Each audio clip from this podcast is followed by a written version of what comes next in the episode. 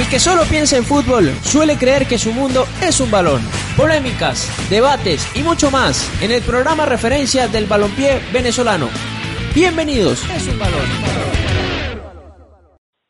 Hola, hola, ¿qué tal? Muy buenos días, buenas noches, buenas tardes para todos los que se conectan a la hora que sea en este podcast del mundo es un balón en su quinto episodio eh, bueno, este podcast que bueno ya se nos ha vuelto costumbre y hemos traído invitados especiales para, para compartir con todos nuestros seguidores a través de arroba mundo un balón en Twitter, en Instagram, en el canal de YouTube, en Spotify también, en Anshot, en iBooks, que nos pueden también escuchar por allí sin ningún problema. Así que bueno, bienvenidos para todos.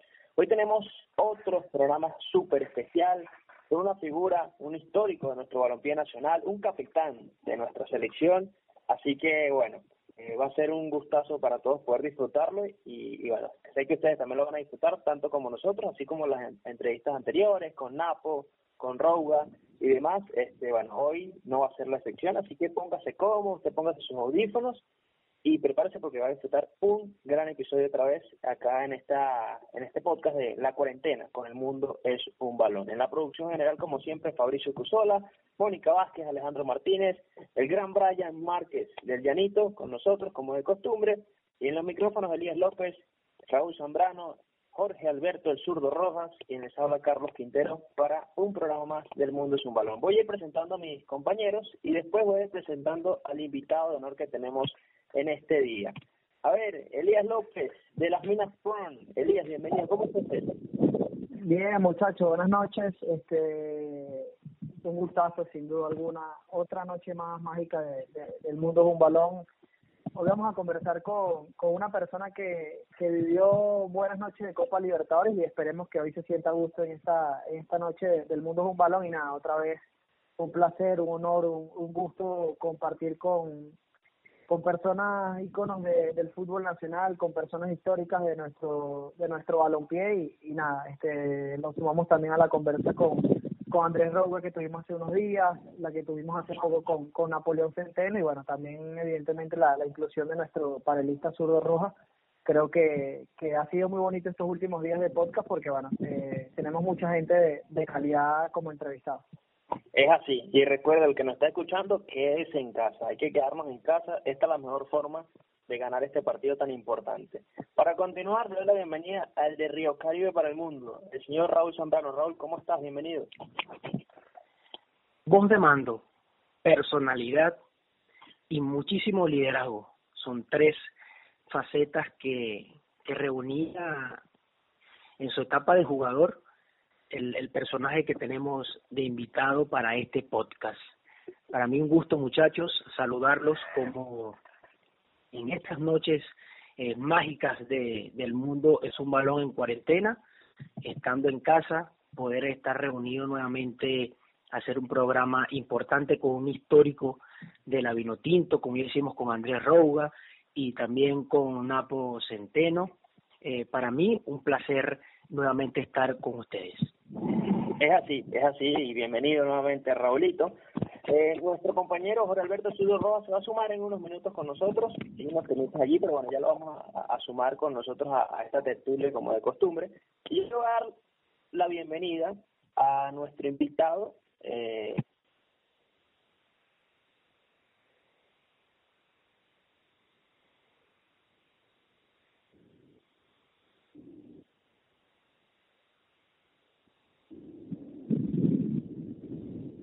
Muchachos, ¿me escuchan a mí?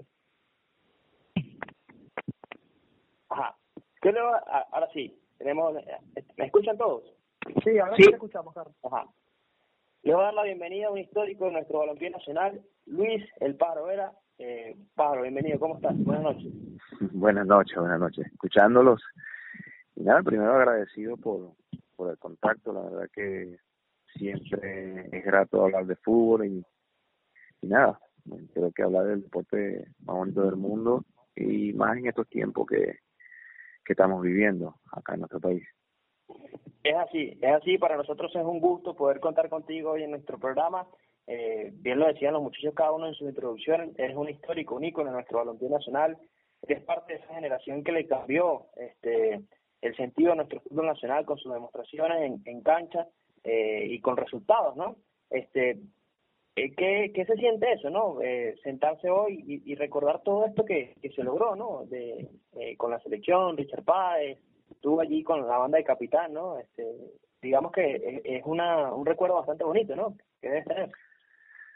Sí, seguro. Eh, primero, eh, orgullo, uno, siente el orgullo por, por haber vestido la camiseta de tu país, eh, en este caso en la carrera que tú, que tú desempeñas, eh, orgulloso por los reconocimientos que todavía hoy en la calle te, da la gente que, que vivió aquellos, aquellos tiempos y aquellos momentos de, del boom de la vino tinto. Entonces, eh, te sientes orgulloso por, por todos esos reconocimientos que todavía eh, personas que, que te reconocen en la calle, que te miran, que, que todavía te piden en la selección. Eh, esos gestos todavía te, te orgullecen y nada, eh, te mantienen feliz pues.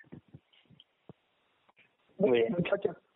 Yo, yo quería hacerle hacerle una, una pregunta a Pájaro porque, a ver, más allá de la historia eh, que evidentemente mar, marcaste y marcó ese grupo histórico con, con la selección nacional, a ver, eres un, un, un ganador nato en el fútbol nacional.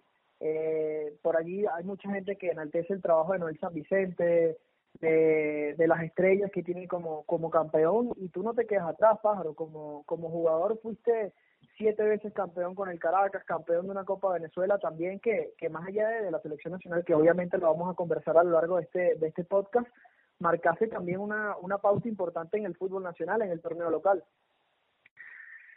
Sí, seguro. Eh, yo vengo de, de un grupo ganador, me hice un grupo ganador cuando comencé mi carrera. Bueno, creo que cuando jugaba al fútbol pequeño en, en el colegio y en, y en el barrio eh, me crié ganador, siempre estuve con, con grupos ganadores y eso me fue formando como un ganador. Eh, gracias a Dios después llegar al, fútbol profesional y, y conseguir un grupo ganador como el que tuve con, con Minerven del Callao, donde tenía jugadores de, de selección como William Pacheco, Exxon Tortolero, eh, Maquinco Modales, Pedro Felipe Camacho y un grupo de extranjeros también importante que hacían hacían vida futbolística en nuestro país y, y en el equipo Minerven. Eso te, te, fue, te fue haciendo más ganador de lo que ya eras. Entonces, bueno, fue quedando, claro. normalmente fue, prácticamente fue quedando un legado de, de ese grupo y, y después, bueno, se continúa en, en, los años que, que estuve como, como jugador. Pájaro, eh, jugaste tres Copas América. Eh, estuviste en el 99 en Paraguay, también en, en Colombia en el 2001, pero capaz eh, tirando aquí a, a pegarla para ti la más especial por ahí pudo haber sido la Copa América Venezuela 2007, ¿no? Eh, jugaste los, los cuatro partidos que, que, que estuvo la selección en esa Copa América. ¿Qué recuerdos quedan de, de, esa, de ese evento que se hubo en nuestro país? Mira, por supuesto que de las tres Copas América, eh, la más significativa es la que, la que jugamos en nuestro país.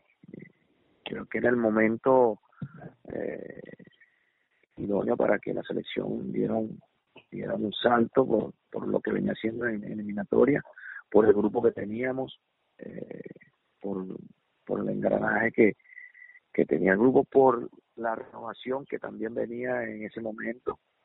Eh, jugadores como, como Alejandro Guerra, Carlos Mardonado, Vizcarrondo, mismo Roua que estaba allí, Remy, Remy Vega que también fue parte de esa, de esa selección, entonces era un momento importante para nosotros eh, seguir ese cambio a la, a la selección y a nuestro fútbol en nuestro país.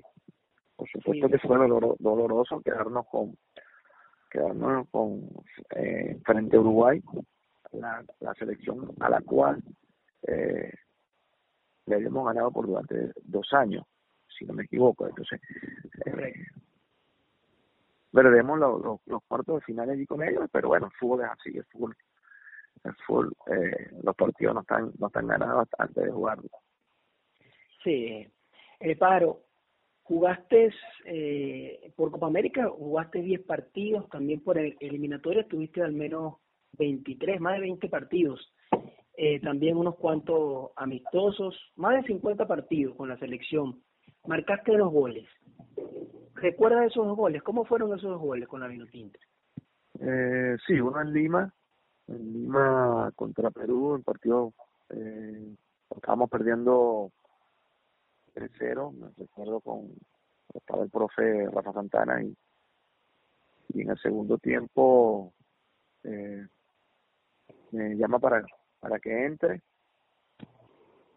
y justo me quedó una pelota como a 20 metros de, del área, 20 metros del arco contrario y, y, y pateo con, me queda un rebote y pateo fuerte y, la, pude, la pude meter en el ángulo. El partido ahí queda 3-1. Y el otro fue un penal en, contra Maracaibo, en Maracaibo, perdón, contra Haití, si, si recuerdo, eh, en el partido que, que se jugó, un partido amistoso que se jugó contra Haití y Maracaibo. A ver, eh, Luis, ¿sabes? Eh, nosotros conversábamos en programas anteriores con, con Apo, con, con Rowan, y el propio el propio Jorge, eh, compañero nuestro en el programa, y ellos tenían eh, algo en común, un concepto en común, ¿no? De, de esta selección de Richard Páez, que era una familia, ¿no? Que, que era una familia dentro, fuera del campo, este y como quien dice, bueno, Richard era el, el orquestador de esto, ¿no? ¿Qué tenía Richard Páez, no? Para, para poder este, encaminar tan de buena forma a este grupo. No, primero yo creo que la confianza, la confianza que, que, que te dio desde el primer momento. En el primer momento eh, te generó una confianza que, que nosotros como, como, como jugadores en, ese momento de experiencia eh, eh, la asumimos. Eh, creo que te valoró como, como jugador en ese momento también. Fue lo que yo noté de, de Richard en ese momento por la diferencia que en, con los, los técnicos que, que habían pasado por la selección y que yo había tenido en la selección. A la casualidad que yo estuve en ese proceso de, de, la profesor Pastoriza y me voy de la selección y cuando asume Richard me llama nuevamente a la selección. Pero sí, eh, era una familia totalmente. Eh, hace dos años estuve en, estuve en Italia y a la casualidad me, me, me, me conseguía o fui hasta hasta Vicenza a visitar a Mariota y sinceramente el gordo el gordo me dio esa misma palabra que, que estaba pasando con la selección en ese momento estaba, la selección no era la misma me comentó que nosotros éramos una familia y nada que el gordo siempre esperaba una, una convocatoria a la selección porque él veía que, que la selección era una familia y que él estaba siempre con la familia y, y se sentía a gusto eso es lo que pasaba con ese grupo. El grupo, quien entra, llegaba a la selección por primera vez, se sentía como que ya tenía mucho tiempo y el grupo lo aceptaba de, de esa manera. Claro. Y de hecho, a mí me surge una duda. Este, cuando Richard llega a la selección, eh, bueno, él llega, viene de, ya de lo que lo que hizo ese grupo, ¿no? Y digamos que de alguna manera la base de, de su selección venía de, de los merideños, ¿no? Por decirlo de alguna forma pero el que termina como capitaneando el, el, equipo, este, finalmente e, eres tú, ¿no? Con la banda de capitán y demás, este, ¿qué te pedía que le, que le transmitieras al grupo en esos momentos donde por ahí los resultados no habían llegado, pero después llegaron? Sí, fue, fue, fue una, una, un principio de etapa muy, muy duro para nosotros. Creo que la, la, la Copa América de, de Colombia, de Barranquilla, fue durísimo porque nosotros fuimos y, y, no ganamos un partido, no hicimos un gol y regresamos a Venezuela eh, con, con todas las críticas que, que puede haber en, en el fútbol. Igual nos estaban, nos estaban dando durísimo, pero yo siempre noté que había que había que había una había una, había una mejora y que, y que iba a llegar en algún momento.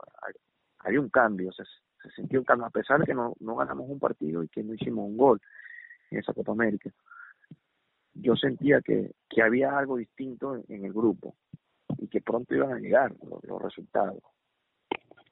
Por supuesto, el partido, el que asume la, la, la, la, selección, y justo llega el, eh, el primer partido de eliminatorias contra Argentina en, en Buenos Aires.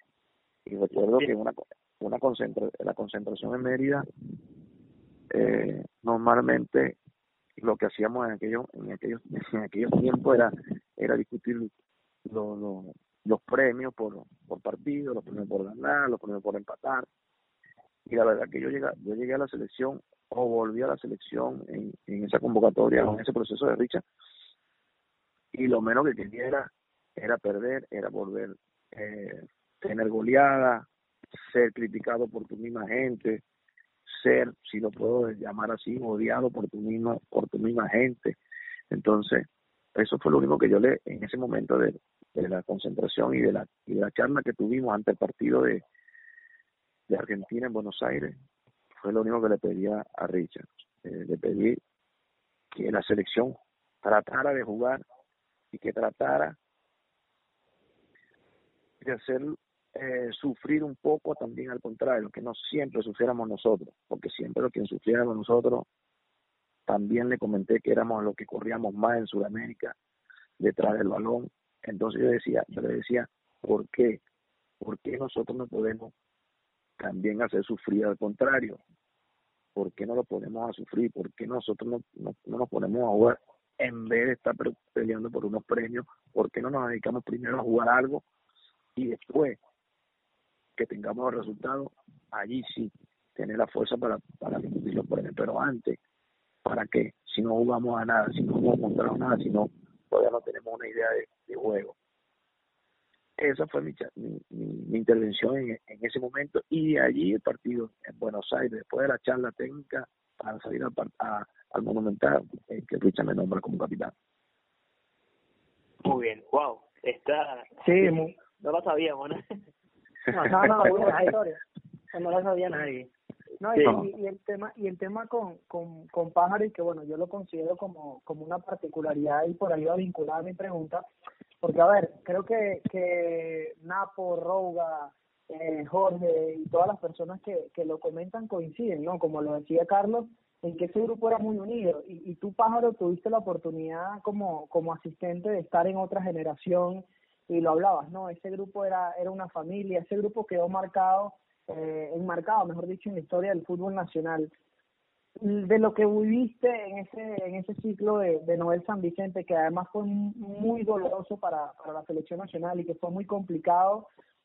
A ver, ¿qué diferencias encontrabas entre, entre ese grupo eh, de cuando era jugador a ese grupo en esa, en esa última etapa en la selección como, como parte del cuerpo técnico? No, muy, muy, muy distinto muy distinto. La verdad que es triste. Eh, la primera, el primer módulo en Madrid, cuando nos, eh, nos reunimos con los muchachos de que estaban en Europa, la verdad que, fue demasiado, si lo puedo decir así, decepcionante con ver al grupo, no ver un grupo unido, ver un grupo con un ego demasiado eh, elevado, se veía la poca pasión. Yo, ojo, no estoy diciendo que ellos no tengan pasión, que este grupo no tenga pasión para, para jugar eh, por la camiseta de su selección, pero era muy poca pasión, no se veía tanta pasión. Claro. Estoy, estoy, estoy marcando la diferencia entre el grupo de nosotros con, el, con, con estos grupos, con el grupo que yo viví como asistente. Nosotros estábamos ahí por la pasión.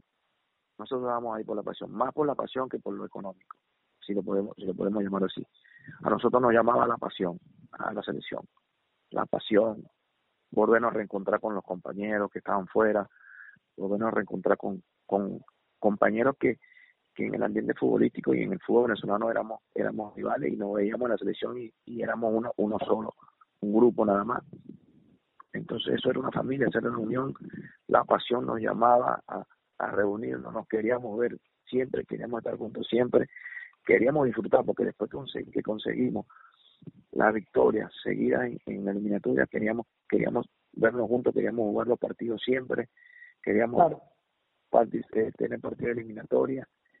Entonces esa fue la diferencia que yo que yo noté a ese grupo que yo viví como jugador en el proceso de Richacón como después como asistente.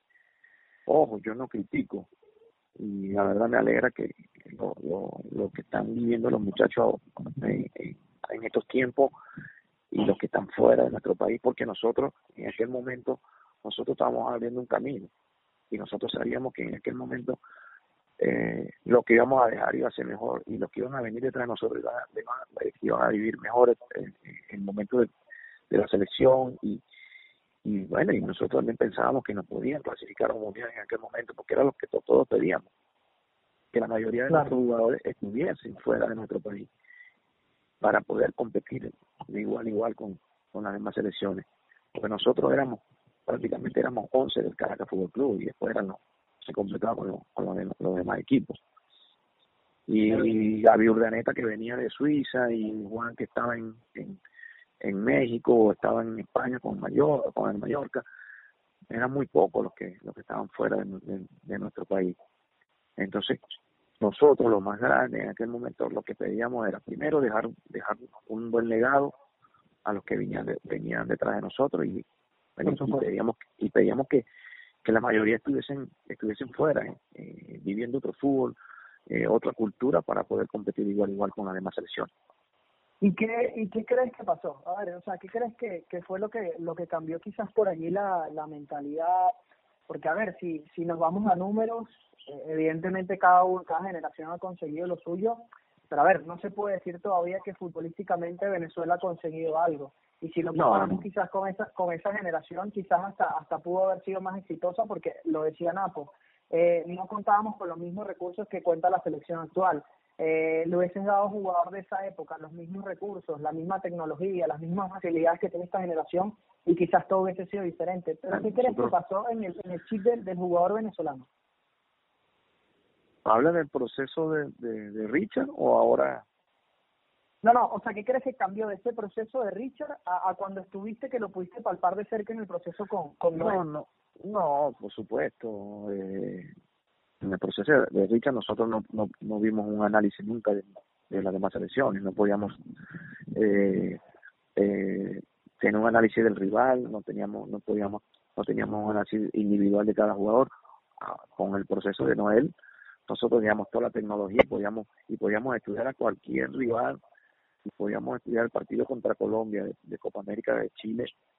Nosotros pudimos eh, estudiar, hacer un análisis de los más de los más referentes de ellos, en este caso de Cuadrado, que era, que era en el momento uno de los más de los más eh, en ese en ese momento era uno de los que tenían un poquito más de de relevancia de relevancia en, en, en la selección y, y, lo pudimos estudiar y lo pudimos hicimos todo lo posible por por, por parar en este caso a, cuadrado pero en el, proceso de lucha era muy difícil no no teníamos esa tecnología no teníamos esa esa ayuda que hoy en día eh, esta selección este proceso lo, lo tiene. Sí bueno paro en y prueba de, ello también, desde lo que vienes hablando, comentando de, la unión que había en, esa selección, faltó un paso, por así decirlo, para poder concretar eh, el Mundial. Napo también decía que, que lo único que a él le faltó en todos los años que tuvo en la, en la selección fue llegar al Mundial. Ahora vemos que, que, que hay hasta discordia en algunos de los jugadores de la selección actual, ¿crees que, que hasta que no haya eh, esa unión, esa hermandad, más allá de, del talento, Venezuela no va a llegar a un mundial? Sí, primero tiene, primero tiene que ser un, una familia, tiene, tiene que, la verdad yo, yo tomo como ejemplo, y cualquiera lo puede, que nos esté escuchando lo puede tomar a mal, yo tomo por ejemplo, como ejemplo, eh, en este caso, a Cavani. En el Paris Saint Germain, juega en Francia, gana todos los millones a vivir por haber, y llega a la selección y se mata por su selección, se mata. Ojo, yo no estoy diciendo que en, en, estos tiempos y en, estos procesos los jugadores no se maten por la selección. Pero ver lo que hacen estos tipos que ganan muchísima plata, muchísima, por su selección, cuando regresan, cuando vienen a, a disputar un partido de eliminatoria de la Copa América, creo que es el mayor ejemplo para nosotros. Y después, bueno, una familia. Después creo que si no hay una familia, si no, si no están unidos, eh, va a ser muy difícil. Va a ser muy difícil eh, conseguir el objetivo. Claro. A ver, eh, Eh, Luis, eh, Pájaro, hablabas de este lo que es la, la unión, ¿no? La familia. Y uno, por ejemplo, yo me acuerdo este eh, cuando veía por televisión los partidos de la selección de, de pequeño, este y, y, yo veía al Pájaro ver y lo veía siempre serio. Este, bueno, parte de su personalidad y, y más del juego y demás, pero pero cómo era cómo era el pájaro eran esas concentraciones de la selección este no sé alguna anécdota que tengas allí que, que puedas contarnos no no. Hay momentos para para para en este caso para para divertirse hay momentos para trabajar eh, eso sí eh, llegamos a la a la concentración y, y y la mayoría la mayoría iba a la habitación iba a la habitación eh, iba a mi habitación, nos reuníamos allí, allí si el entrenamiento era en la, en la, en, la noche, normalmente trabajamos en, en el horario de la noche a 7, 8 de la noche y estábamos a mediodía, ya a mediodía en la concentración la mayoría, íbamos a, a dependiendo de dónde estábamos, íbamos cerca, eh, si era Maracaibo estábamos en, en, y pasábamos al, en el hotel y pasábamos al lado del, centro comercial y, nos sentábamos a, tomar un café y a conversar allí. Y bueno, a, a contar una anécdota, eh, por lo menos los que no estábamos, los que no nos veíamos, los que no éramos del mismo equipo, estábamos frecuentes, siempre nos reuníamos y empezábamos a, a contarnos las la anécdotas que teníamos cada uno en su club. Y si nos enfrentábamos los domingos y nos, y nos volvíamos a ver en la, en la, en la concentración, bueno, ahí estaba también la carga para, para, uno de los muchachos. De hecho, estaba estaba escuchando un programa, de un video que subía, está, está haciendo en redes sociales Ricardo David con, con Robert Morán, este fue el último que hizo, y hubo un día que se enfrentaron y como que chocaron porque él le pidió roja, que le sacaran roja en un partido, entonces después cuando fueron a la selección, este, fue como esa esa pequeña riña que hubo un día, pero después como que pasó, ¿no? Eh, existía en esos momentos eh, en esta en la selección y, y en este caso tú eras el capitán, ¿no? Me imagino que tenías que como que lidiar allí. Sí, sí, pasaba, pasaba mucho, pasaba mucho también, eh, es normal que pasen en los grupos y, y, y más cuando está cuando estás en, a este nivel de selección, que haya una competencia deportiva sana y bueno, siempre vas, vas, vas a conseguir en el grupo eh, este tipo de, de, de, ocasiones. Me pasó y me pasó en, la, en, en el autobús eh, saliendo de un entrenamiento en, en Soto Rosa y Alejandro Alejandro Sichero y, y José Manuel se empezaron a discutir por por un, en una práctica por un por una marca que perdió uno de los dos. La verdad, yo los estaba escuchando, los dejé que se descargaran entre ellos allí y después me paré, me, me fui, fui para atrás, estaban los dos sentados y le dije, o se paran, se bajan del autobús y se caen a coñazo de afuera, o, o paran ya la, la, la gritadera que tienen. Listo, eso sí, la verdad que eh, agradecido con, con todo ese grupo porque el respeto que, que ellos me brindaban era enorme. La verdad que los muchachos, igual yo para ellos. Entonces, hoy te repito, era, era, era una familia, éramos, éramos hermanos y como te digo, nos queríamos ver. Por más que nos discutiéramos, discutiéramos un, un domingo que nos enfrentábamos en contra, eh, el, día el día que nos, nos reuníamos en, la concentración, eh, volvíamos a ser hermanos y nos volvíamos a, a unir para, para un solo objetivo. ¿Y cómo, cómo, cómo era, a ver, hoy lastimosamente no, no está con nosotros ahora, pero ¿cómo era el zurdo Rojas de la selección nacional? ¿Era, era de ese tipo chaliqueador, era el tipo tranquilo? Este, ¿Cuál era la personalidad zurdo dentro de la selección de lo, de lo que recuerdas? No, bien, bien. Tipo muy muy agradable, Rojas Rojita, la verdad que es muy agradable. Siempre no, no hacíamos la sobremesa y ahí echábamos todos los chistes y los cuentos. No, no, bien, bien. La verdad que espectacular. Rojita espectacular. Muy bien. Y, y, de hecho, este, echabas la anécdota allí de, que le dijiste a, a Rey y a Sichel, y también uno, uno ve a Sichel y a, Rey, son históricos también, pero habló el pájaro y, y, y digamos, es como la máxima autoridad, ¿no? Y, y creo que eh, es bonito ver ese cómo había ese respeto, ¿no? Entre ustedes y creo que, que al día de hoy se mantiene, ¿no? Sí, sí, sí, la verdad que sí. Como te dije, como les dije, el respeto que, que los muchachos me brindaban a mí era espectacular y igual yo para ellos. Eh. Creo que no sé si era porque era el mayor de todos en aquel momento, pero pero sí sí había un respeto y, un, y, una admiración por por todo lo que uno también eh, había hecho en, en, su carrera o había hecho en ese momento y ellos te lo respetaban. Alejandro, una gran persona, verdad que Alejandro cuando llegó a la selección, eh, un tipo muy respetuoso, tremendo profesional, amigo, hermano, eh, espectacular, Alejandro, espectacular. Igual que José. José Manuel es impresionante. a ver, Raulito, ¿tenías uno por ahí? Sí, eh, Paro, estamos hablando eh, justamente de, Jorge Alberto, el zurdo Rojas, y quería preguntarte por un partido histórico donde los dos fueron titulares, y fue también en el Monumental de Núñez contra River Plate, y ese partido que, que vencen a, a River Plate y le dio la vuelta al mundo eh, con el Caracas Fútbol Club. ¿Qué recuerdo eh, todavía quedan de, de esa noche histórica para el fútbol nacional? Mira, bueno, primero ganarle a River en, el Monumental eh, es hacer historia, por supuesto. Y después me tocó jugar con el Zurdito Roja allí eh, en doble, eh, como doble volante. Zurdo jugó conmigo allí en ese, partido, jugó al lado mío. Y nada, Ronita como el machamo, yo lo mandaba, lo mandaba soltar, lo soltaba libre. Yo le decía, suéltate, anda, vete, vete.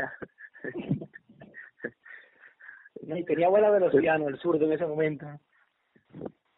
No, era un jugadorazo, tenía, tenía, tenía, tenía toda la, la, categoría para, para jugar en, en cualquier lado, entonces en ese momento, eh, no sé por qué razón, eh, no todavía no recuerdo, pero en ese momento Noel lo puso al lado mío, yo me quedé más parado, lo solté más a él, y, y nada, nos, nos queda la, el recuerdo de, de, haber, de haber ganado a, River en, en el Monumental, un partido durísimo, un partido eh, complicadísimo, pero bueno, los lo sacamos a, lo sacamos adelante y, nada allí habíamos tenido derrotas con la selección y, y después irse con, con, con ese gustito eh, sabroso bueno de, haber vencido a River allí eh, era un aliciente era un aliciente para nosotros en ese momento.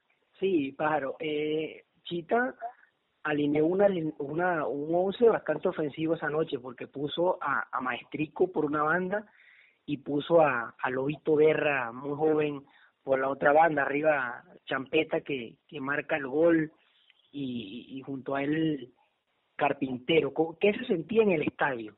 Porque, a ver, que un, que un equipo venezolano le gane a River, el millonario, en, en el Monumental de Núñez no, no, era, no era algo que se vivía todos los años.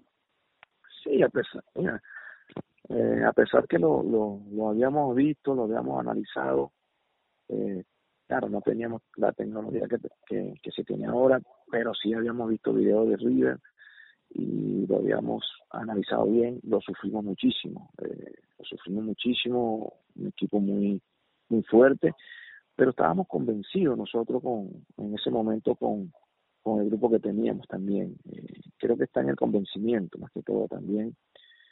Eh, estábamos convencidos de que podíamos hacer un buen partido, de que, de que era hacer historia, eh, sacar puntos en, el Monumental.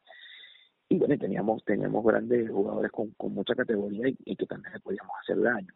Eh, yo siempre digo que nosotros, nosotros tenemos que, sí, siempre tomar la, la, las precauciones con, el contrario, pero pero también tenemos que tratar de, de que el contrario se desgaste, que el contrario también sufra y piense también en nosotros, que nosotros lo preocupemos en ese momento con todos los jugadores que tenemos, la categoría que tenían estos jugadores, lo podíamos, lo podíamos hacer, siempre tomando las precauciones.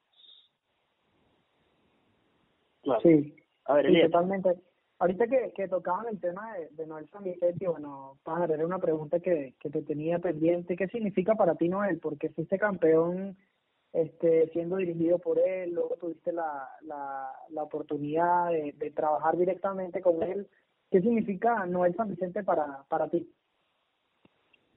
Aparte de, de, un amigo, primero fue compañero, Bueno, él llegó a Minerven en, en 96, llegó a reforzar Minerven y,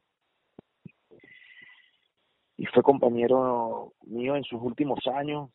Eh, después lo tuve como, como ayudante de campo en el Caracas cuando yo llegué al Caracas. Después, bueno, como técnico, por supuesto. Y nada, y amigo. Eh, eres amigo de, de mi familia, eh, fue mi técnico, siempre lo respeté como técnico, a pesar de que éramos amigos. Había una había un margen eh, cuando estábamos trabajando y, y, él era el técnico y era el jugador. pero bueno, es un tipo que, que la verdad me dejó cosas, me dejó me dejó, me dejó ese temperamento, ese, eh, el trabajo, el sacrificio, la exigencia, a pesar de que cuando eh, no él asume del Caracas, nosotros veníamos a ser campeón de aquel torneo que, que se jugó, el torneo bolivariano, si, si, más no me equivoco, en el 2000, que nosotros salimos campeones eh, ganando la Táchira en, en Maracay, que jugamos en Maracay. El técnico era eh, eh, Carlos, Carlos Moreno, no asume después de, de, de que Carlos se va el, negro, el negro es un, es un, es un ganador 100%.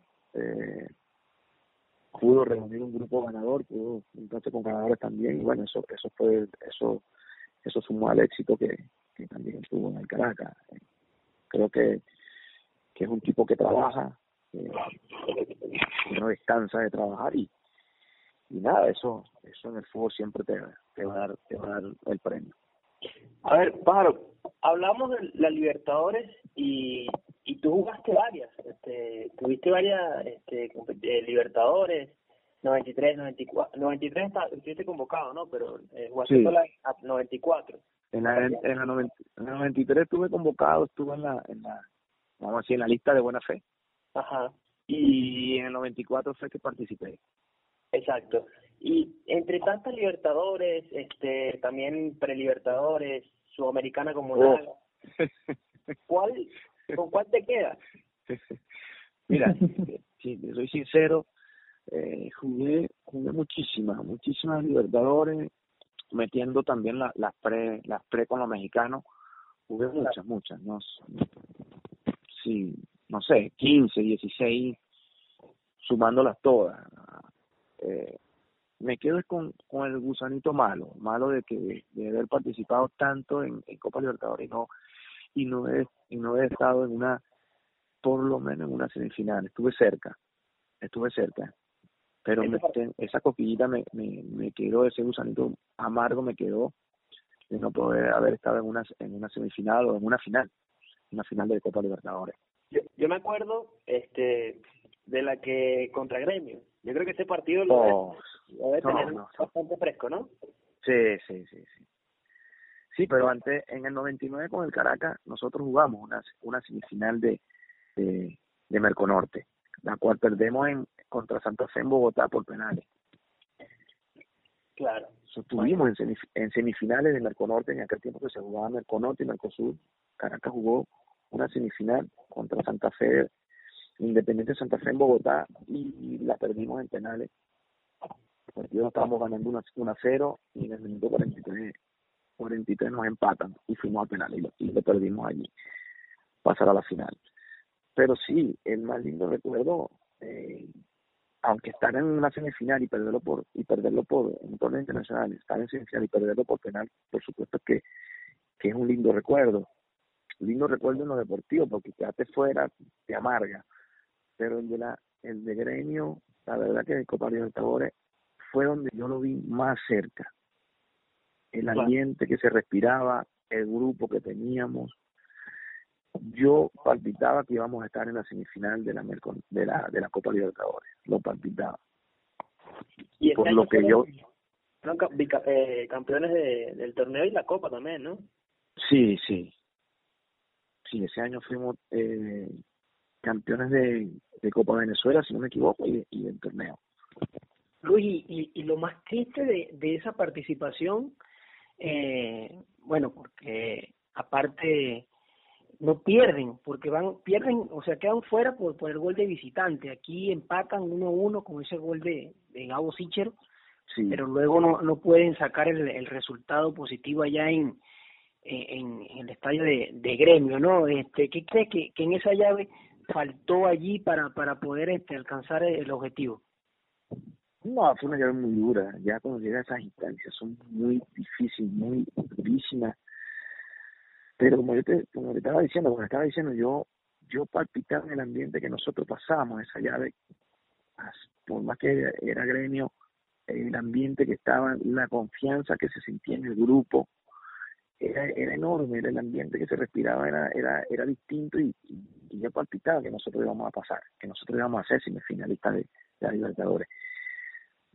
Yo, yo lo, no lo achaco, yo digo que, que, que nosotros no entramos o que en el faltando dos minutos Castelo falla un gol al palo, eh, ¿no? Sí, sí, eh, lo, lo falla porque Castelo creo que esa semana no, no se entrenó, estuvo, estuvo lesionado ah. y nosotros justo se recupera para el viaje y nos lo llevamos. Yo creo que el gordo en ese momento no, no llegó con, con, con el time, con el time que, que traíamos nosotros, con el time de, de, de, de ritmo de Copa Libertadores y, y no llega bien a, esa, a ese balón. Y detrás de él estaba, estaba, estaba, sí, eran, eran ellos dos que estaban en el segundo palo y llegaron a esa pelota y Castelo llega, llega en extremo y, y, no la llega a cabecear bien. Nosotros se hacía ese gol y, y, el partido estaba listo. Claro. Uf, ¿qué, qué recuerdo sí, de esa copa? Y ese, no, y además, durísimo, ese estadio durísimo. lleno, ¿no? No, no, no, y, y por supuesto el ambiente que, que nosotros vivimos en, en el Olímpico de la UCD fue espectacular, la verdad que eh, espectacular, espectacular, impresionante, impresionante el ambiente que se que se vivió ese ese día en la UCD. Muy bien, a ver muchachos, vamos a, denme un minutico, porque yo voy a venir a esta, a esta tertulia a alguien más, denme un segundito nada más, por favor, ya. Vale, vale, buenísimo. Si quiere vamos a, a, continuar conversando, Pájaro, porque ahorita yo yo revisaba imágenes y, y me llamó full la, la, la, atención bastante que salieron varios directores técnicos no de, de esa sele, de esa selección nacional y, y los que no pues quedaron de alguna u otra forma ligados al mundo del fútbol este tú como director técnico Rey como DT Zurdo también empezando ahora su su su reto como director técnico este que eh, es algo Ricardo, particular ¿no? de, de, esa selección. Ricardo David también fue también es técnico ahorita. Sí, sí, sí, no, no, no, hay un, hay un, un grupo de esa generación que, que, que siguieron la carrera y, y están, hoy en día están, están trabajando y están dirigiendo. El mismo Rafa, Dudamel, están viendo esa generación. Sí, seguro. Este, hoy eh, pequeño Rondón. Pequeño, hoy Castelo también está trabajando con, con José Manuel eh, sí hay un grupo un grupo que, que esa generación hoy en día está está haciendo vida vida en los equipos de, nuestro país. Y la verdad me alegra eh, buenísimo que, que de esa generación hoy estemos estemos mucho en, el ambiente futbolístico.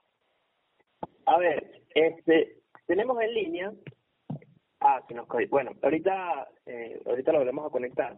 Y, y tú hablas de, de esa generación y, y en ese momento cuando eran, yo le preguntaba ayer a Napo, el, el programa pasado le preguntábamos, este, que a quién veía como DT, ¿no? Este, tú de, de esos que, que, compartiste, ¿en algún momento pensabas, o, o por ejemplo, propiamente tú ya tenías planeado ser técnico?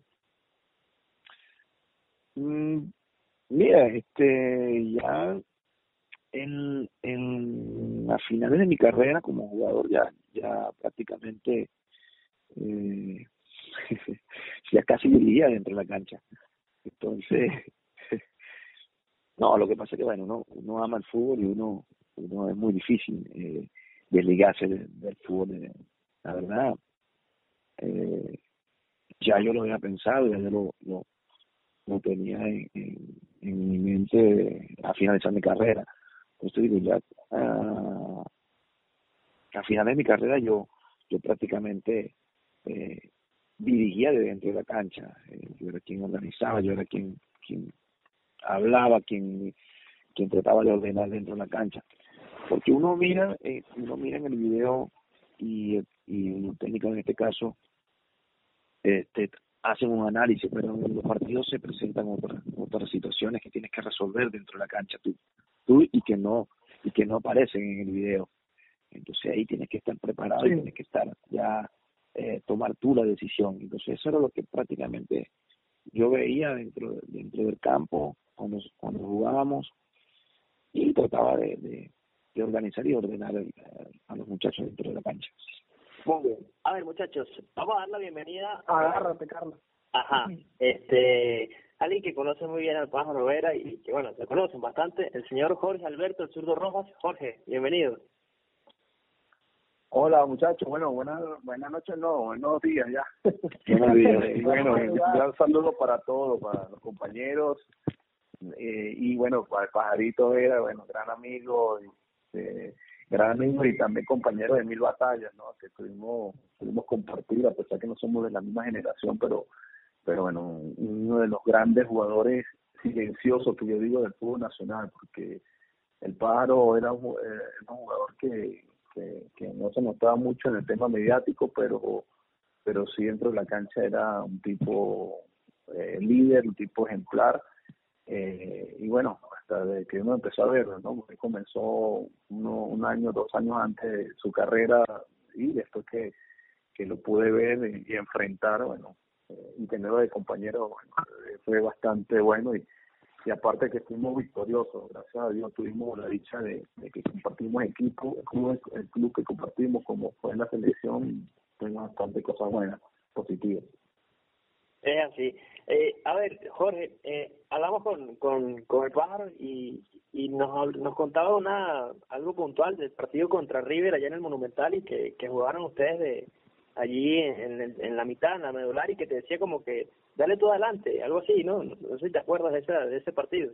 Sí, sí, sí. No, bueno, con el pájaro, bueno, imagínate tenerlo ahí eh, a tu lado, de, de, tu mano derecha en esa posición, porque es una posición que, que yo no, no estaba haciendo en, Caracas, estaba jugando más por fuera, ¿no? Y bueno, Chita en su momento buscó ese equilibrio, ¿no? En el caso del pájaro, que es un tipo que era más pausado, un tipo más inteligente, es más el juego y ser el, jugador que, que fuera el equilibrio del equipo, ¿no? Y en mi caso mío, bueno, un tipo más mixto, y bueno, como pájaro me decía, no, vete a jugar, sal a jugar y, apoya más adelante que, yo me quedo acá, yo te respaldo, yo te curo.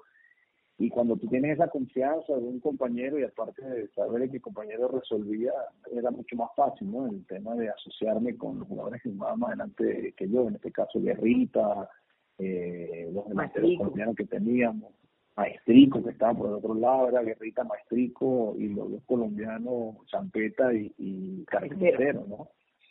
Sí, entonces, y bueno, después teníamos el apoyo de los, los laterales, del, del loco Eder Pérez, era un carro loco, o, Giovanni Rivero, que también estuvo en esa posición cubriéndola, eh, eran nuestros jugadores que, que venían de atrás rematando, ¿no? Pero bueno, si fue ideal, ¿no? Jugar con el padre, bueno, eh, y esa Libertadores para nosotros fue espectacular. Claro. A ver, Pájaro, este, nos decías que, eh, que por ahí Jorge, este, bueno, es menor que, que tú, pero, pero que siempre como que eh, le dieron ese apoyo para que estuviera en, la selección allí, que lo enfrentaste, lo, lo tuviste como compañero, qué, qué, qué difícil jugador era Jorge, ¿no? Sí, sí, no, no, no, complicado, complicado, Jorge creo que la primera vez que lo enfrenté eh, estaba en enero, si no recuerdo, y era complicado y difícil. Y además, no nunca pensé que la primera vez que lo enfrenté que era merideño. Eh, sí, por la manera de jugar, por la por, por la irreverencia que en aquel momento tenía, eh, uno tiene uno tiene a los merideños como como estos tipos con más pausados, más con más técnica, más categoría, un, tipo más más frío en lo, en lo, en lo que es el, en lo futbolístico. Eh, Jorge era un tipo más, más agresivo, tipo con, con mucha irreverencia. Creo que fue eh, en, en la primera vez que lo enfrenté y después, bueno, lo, lo volvió a enfrentar en, en el 97 en la final contra Estudiantes. Yo estaba en Atlético Zulia. Durísimo, durísimo, porque la verdad que después, bueno, imagínate, después de disfrutarlo como compañero, eh, fue mejor todavía. Claro. Bueno, por ahí no tendrá. Usted, a ver, usted, usted siempre yo, yo quiero que me cuenten por ahí. Porque siempre tiene una, sí. Sí, yo le decía sí, sí, más que una. Sí, el pájaro era, a uno lo veía por televisión y decía, el pájaro es serio, el capitán y todo aquello, pero eh, debe tener alguna anécdota por allí, ¿no, Jorge? no, bueno, mira, no, yo creo que eran las que compartimos en la selección y son parte de las que Napo, eh, el, el, día que hicimos el, el, programa con él, las compartió, ¿no? Y, y bueno, sí, tuvimos cosas buenas, ¿no? Tuvimos cosas buenas, el tema de cuando hacíamos comerciales, que también nos compartíamos, el tema de, las marcas que, nos vestían, nosotros también, es un momento que que lo, que lo compartimos. Y siempre estábamos broma pues, con el tema de que parecíamos los menudos, ¿no? Eh, parecíamos los adolescentes, cosas de esas en ese momento, porque una cosa loca donde, digamos, la gente, cómo nos seguía, cómo estaba pendiente de nosotros, cada cosa que nosotros hacíamos, ¿no? Fuera de las canchas. Entonces, es parte de eso, ¿no? De esos momentos buenos que vivimos y, y otros que, bueno, que como todo hay códigos que tenemos, eh, se pueden compartir, pero si fueron cosas espectaculares que vivimos sanamente, ¿no? Claro. no sé, yo, no, me parece que las, las anécdotas soy un poquito malo, chavo, se me olvida. Cuando la recuerda un compañero o alguien, ahí donde, le agarra el hilo y, recuerdo todo otra vez, pero al principio soy malo para empezar. Si Pablo tiene una noche, y ¿cuál puede ser por ahí? Está bien, muy bien. A ver, Raulito, ¿tenías una por ahí? No, bueno, eh, por allí eh, Napo, que, que como tú decías, ¿Qué eh, Napo? zurdo, que, que Napo era un pulpo, que hacía de todo. Incluso por allí pedían hamburguesa antes de algunos partidos, algunos viajes. Por allí hay una, algunas anécdotas que preparaban hamburguesas hasta en el aeropuerto. Ah, no, y, en la, la, y en media también la tenían. Eso era, eso era tetero, eso era tetero. Eso era tetero que pedía las hamburguesas. sí, señor. Ese mismo, de Mérida, ¿te acuerdas que la pedíamos sí, la sí. crema? Era la, bueno, valga la, la publicidad. Tetero, tetero pedía chule, chuleta pollo. Era la máxima. ¿A las qué hora pedíamos? ¿A qué hora que pedíamos? Se mandaron a dormir a las 11 y la pedíamos a las No, 11 no. y media, dos, antes que cerrara el negocio. Ah, pero no. tú no tuviste en, en, tuviste en el viaje de Marruecos. Claro, además eso olía horrible, ¿te acuerdas? Claro, claro, claro. Ahí sí, ahí sí, ahí sí, Las mandamos, mandamos a Napo a pedir, porque claro, lo, lo, lo que comíamos era eh, cebolla con, con, con ajo y, y, un pollo más pálido que, que, Sí, que, un peque- que un ¿Te acuerdas? pequeño crudo. ¿Te acuerdas, cuando llegamos al hotel, que la comida estaba bastante picante, ¿sabes? Que esa broma Claro, que nos claro. íbamos a morir de la broma. Y cuando entramos a esa habitación estaban podridas, podridas, pero no sé, olía una cosa terrible, la cebolla, se olía lo que decía de papá a, a, a ajo. Pablo, yo creo que yo compartí contigo la habitación ese día, esa vez. No, menos mal que teníamos a, menos mal que teníamos a Napo allí para que sí, nos compraba las pizzas en Domino Pizza. Casi que todos los días comíamos lo mismo. Imagínense, qué buena, qué bueno, qué buenos tiempos aquellos. Y a ver, Mire, ¿quién era, quién era eh, pájaro zurdo? ¿Quién era, no sé si, si el término está un poco grosero, pero quién era el, el, el lambucio de esa selección? El que le robaba la comida al, al, al otro, el que no podía dejar de comer. No había uno por allí que siempre fastidiara con los sobrados, nada. ¿quién era No, el Elías López? ¿Quién no, era? No, el López. la selección. El más, el más el, el más barato de la selección era Tetero, era Tetero. Sí, vale, sí, eso mismo era. Tetero, le, Coincido. Tetero, Tetero le comía los postres a todos. Ah, se, se metía el quesillo todo completo, completo en la boca. Sí, sí, sí, sí. Era demasiado, y aparte exagerado, tú no mandabas a pedir una comida y te, te mandaba, chaval, de hecho, no, vamos a pedir unos pequeñitos, tú sabes, para, ¿no? para compartir este horario. De repente mandaba para tres, cuatro bandejas de pequeños. Y Qué bárbaro. para cada uno, o sea, o sea, no son diez para cada uno, es uno solo, eso no, eso es un pasapalito para compartir aquí el resto, un rato de la noche, ¿sabes?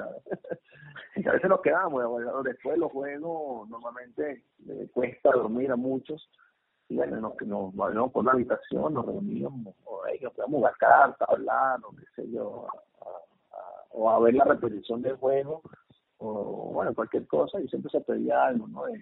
Para pasar, porque comíamos nueve, ocho en la noche, y a las once hablando tonterías, doce se daba hambre. Pero era eso, ¿no? Lo que se compartía también. Y la Coca-Cola que no podía faltar.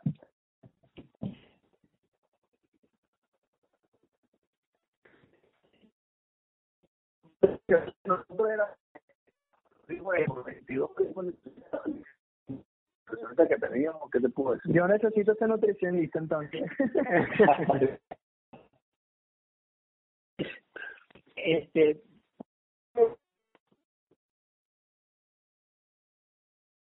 eh,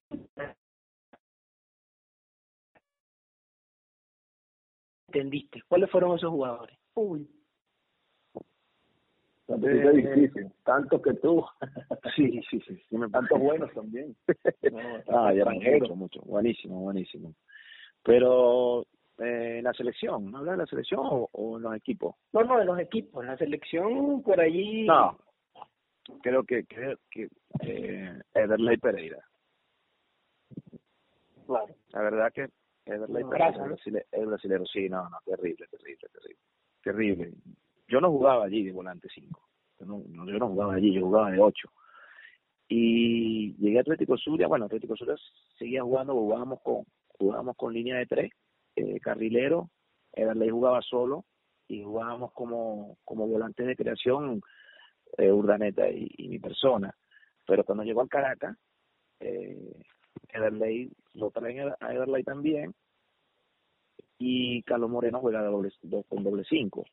Y entonces, nada, yo yo decidí jugar allí también porque yo no podía jugar. Y con y con el flaco sinceramente no no nos conocemos bueno nos jugábamos jugamos un año juntos pero cuando llegamos al Caracas era como que si teníamos 10 años jugando juntos. La verdad que que el flaco me, me enseñó mucho muchas cosas de, para jugar en esa posición. Yo lo veía jugar y yo decía eh, increíble lo que este, este flaco y la verdad de todos de todos eh, que estuve muchísimo bueno creo que el flaco fue el que el que más me dejó después tuve tuve compañeros que eran menores que yo Miki eh, Leo Lepordo eh, Edgar eh, muchos muchos jugadores pero que eran más más pequeños que yo y, Cena también eh, bueno Aprendieron sí. de ti.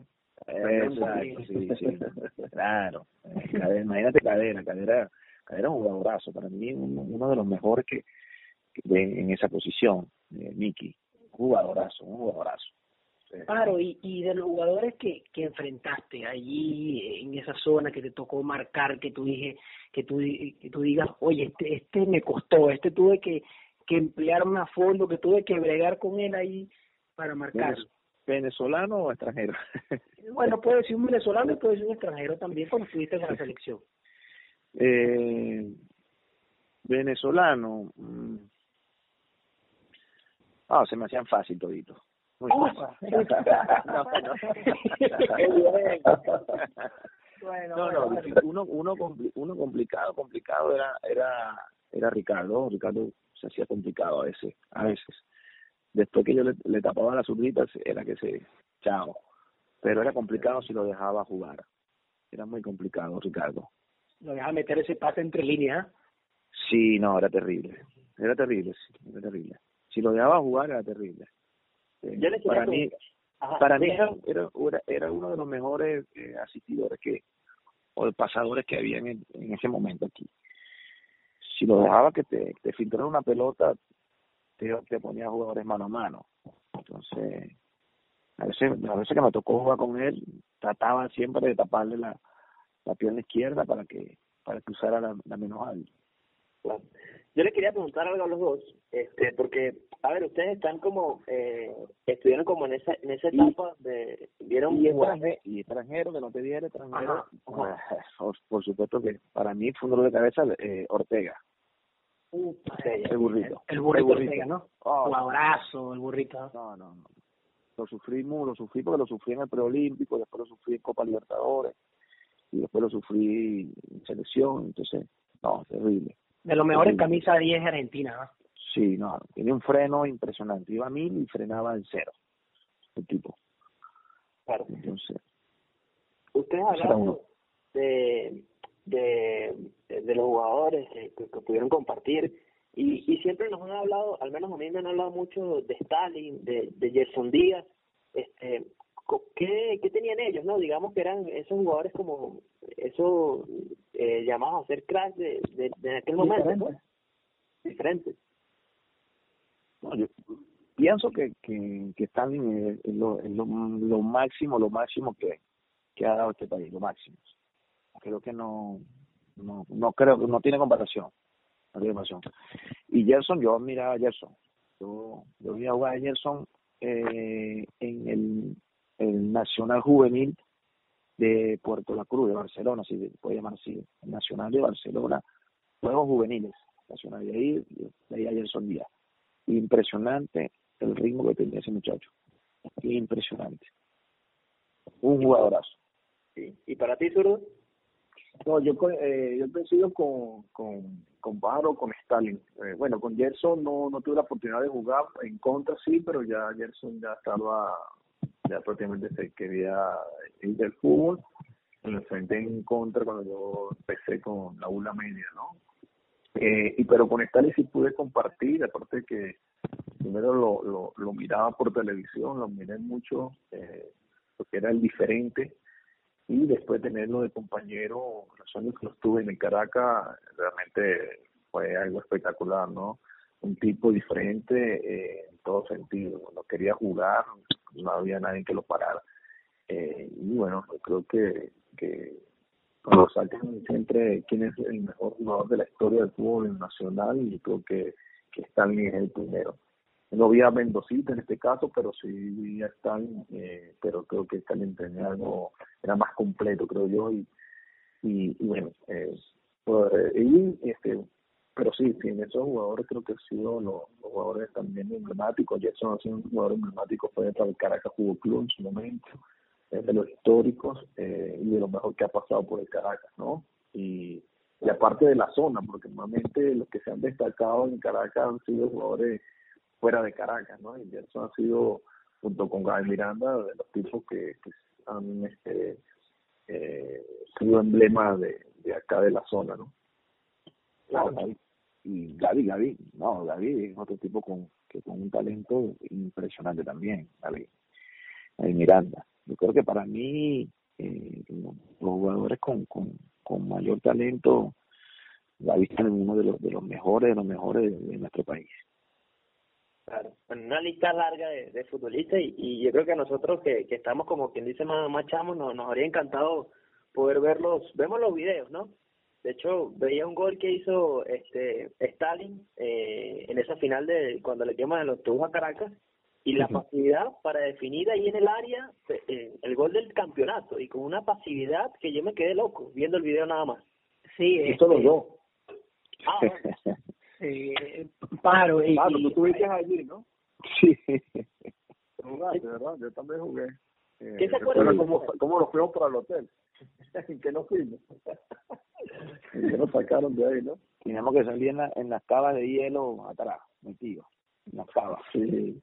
no hagan bulla, queremos hasta que si ya cerca del hotel pasó la bulla, y ahí sí, sentamos la, la celebración. Ese fue un momento durísimo, ¿no? Mira, es difícil, fue un momento muy difícil, eh, complicado porque eh, no, no tenías la seguridad que, que se tienen ahora. Y nada, se te vienen 30 mil personas para encima y bueno, eh, sin la seguridad que tienen los camerinos que tienen ahora, que tiene Pueblo Nuevo, se sufrió mucho en, ese camerino de, en, aquello, en aquel momento en Pueblo Nuevo. Es que cuando vimos la avalancha gente, cuando rompieron la, la cerca de, de las gradas, es donde había más gente, porque la de acá estaba más o menos controlada porque estaban, no se podían saltar porque se iban a matar si se, se pero pues, las gradas era tumbar la, la rejita esa y, y a correr. Cuando vimos esa avalancha gente que empezó a meterse por la cancha, nosotros me arrancamos y aguantamos botellazos, piedras, todo lo que nos lanzaban de la tribuna. Es más, cuando entramos al túnel corriendo, porque andamos, y esa broma era piso, la escalera era de cemento, eh, muchos nos resbalamos y caímos en el piso y, pues, y párense a correr para el camerino y cerramos hasta que pasara un poco, se calmara eh, el tema de la gente que no se metiera sí. para el camerino. lo, único que, lo único que se quedaron fuera fue Pequeño y, y Juan, que estaban Juan estaba pagando una promesa dando la vuelta olímpica de rodillas. Ajá. Y, y fueron los señalados. sí, sí. Sí, sí. Me dice que son los culpables, fueron los culpables, dice supuestamente. Claro, Ellos fueron los que crearon. Era una promesa de él, ¿no? Eh, sí, bueno, pues, el primero porque la gente pensaba que, que Juan estaba burlándose en arrodillarse y lo que estaba pagando la promesa. Y cuando se metieron con Juan, a ver, pequeño saltó a defenderlo, que fue donde creo que tumba, le pega o, empuja a, un chamo que se le acercó a Juan. Y ahí fue donde se prendió el problema. Y picados de paso, bueno, ¿qué te puedo decir? El tema era un clásico, ¿no? Exactamente. Y, a ver, eh, pasando, bueno, esas historias que de ese clásico y demás, este a mí, a mí se me viene la, a la mente una pregunta, eh, ya ustedes están en esta parte de como, como directores técnicos, este, eh, un, un, enfrentamiento, eh, aquí vamos a poner un hipotético, no se va a pasar evidentemente próximamente, no, no lo saben, un enfrentamiento este Pájaro era contra contra Jorge Suru Roja, eh, digamos, ahora este, ¿cómo se voy, voy primero con el Pájaro, ¿cómo se imagina ese partido y, y cómo le jugaría a Jorge Alberto del Zurdo Rojas? A su equipo, pues, ¿cómo crees que, que, que va a jugar? No, tendría que tendría primero que ver eh, eh, los últimos tres partidos de, de en este caso de, de verdad, tendría que ver los últimos tres y ahí analizar y sacar el, sacar el, el, el partido para prepararlo para para jugarlo, sea sea de visitante o sea de local, en el partido. Muy bien, muy bien. ¿Y Jorge? No, bueno, eh, eh, bueno, eh, como dice Par, siempre hay que analizar un poquito, saber a quién te vas a enfrentar, ¿no? El sistema de juego, la forma de jugar, eh, cómo plantean, si van a jugar de visitante, cómo ellos plantean los partidos visitantes, o cuando, cuando juegan de local, cómo lo plantean de local, ¿no? Pero bueno, por característica de la zona, en este caso de Pájaro, que está con la Angostura, que seguramente y próximamente va a estar en primera división, con el favor de Dios, eh, eh, es una característica de jugadores rápidos, de, extremos rápidos, tipo que salen a presionar siempre, presiones altas. Entonces, bueno, en base a eso eh, es plantear, ¿no? Cómo hacerle daño, ¿no? Y también el sistema de juego, cómo puedas controlar eso. Pero, y aparte, bueno, uno puede ver que a veces uno quiere que los equipos jueguen como uno, ¿no? Y es difícil eso, ¿no? no porque, bueno, totalmente diferente las características si uno se va por la característica del pájaro, bueno, imagínate, características de jugadores pausados, técnicamente bien, bien dotados, eh, eh, pero bueno, es como que saber eh, dónde estás en el momento y qué tipo de jugadores tienes también, ¿no? Para adaptarlo a un sistema de juego. Eh, Luis, eh, creo que pa para cerrar podríamos hablar un poquito más adelante de, de Angostura, pero ahorita quiero preguntarte, eh, porque tuviste muchísimos partidos eh, con la selección. Eh, más temprano, antes de conectarse el zurdo, hablábamos de algunos de ellos.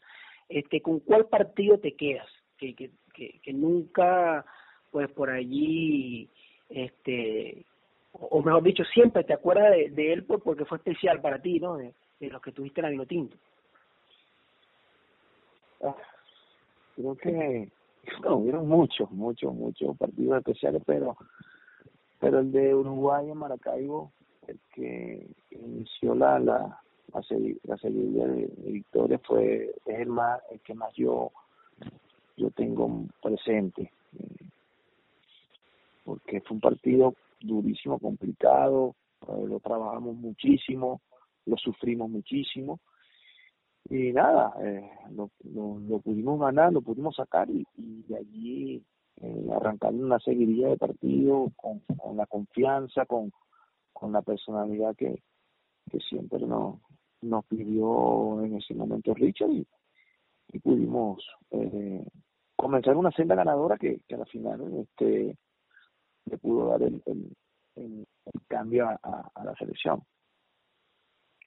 Eh, eh, quiero también preguntarle a Pablo, ya que le, le preguntaste eso, de, de, con qué partido te queda en la selección. Yo quiero preguntarle, como le, le, le preguntamos a, vaya redundancia, a, a, a, Napo, con qué eliminatorias de las que jugaste te quedas y con qué Copa América de las que jugaste te quedas y con qué Libertadores de las que jugaste te quedas, es decir, del campeonato que, que estuviste y también el preolímpico. Bueno, tuviste un solo preolímpico, realmente el, el, de Mar del Plata, ¿no? Pero menos en esta Copa América, Libertadores y eliminatorias de mundiales, ¿cuál, ¿cuál te quedaría? No, pues no comencé con el, con el preolímpico, lo único que jugué, eh, no, no, en ese momento ni sabíamos el, en el problema que nos habíamos metido. cuando nos clasificamos. Por lo que pasaron no por lo que no cuando cuando nos clasificamos y, y, y los otros tres los otros tres eran Brasil Argentina y Uruguay nosotros dijimos pero Dios mío ya teníamos un mes un mes Mar de Plata. No 15 días más imagínate enfrentar a Brasil en la primera fecha y después eh, la segunda fecha era Argentina y la tercera era Uruguay entonces imagínate, en el, en el problemón que nos metimos en, ese momento. Eh, pero no, fue, fue espectacular. El preolímpico fue, una, una, experiencia espectacular, un grupo también eh, espectacular, donde estaba eh, Duda, José Manuel, eh, Filosa, Vallenilla, Mattintons, Castellín, Urdaneta, eh, Morán, eh, el, flaco, el Flaco Félix, por supuesto, el Pute Valiente, eh, un grupo de un grupo también interesante, un grupo con, con, jugadores con, con, bastante talento y, y, nada, fue una experiencia muy linda. Y bueno, no, la, eh, eliminatoria para para mí la la la, la, del 2000 2001 creo que, que fue la eliminatoria donde nosotros eh, se asentó la selección eh, pudimos reunir un grupo, pudimos reunir una familia, pudimos reunir una familia, eh, la verdad que fue, fue espectacular el cambio que se, que se logró, eh, creo que esa es la, la, la que a mí me, o más recuerdo, más significativa para mí. Y Copa América la, la, la del 2007, la de nuestro país.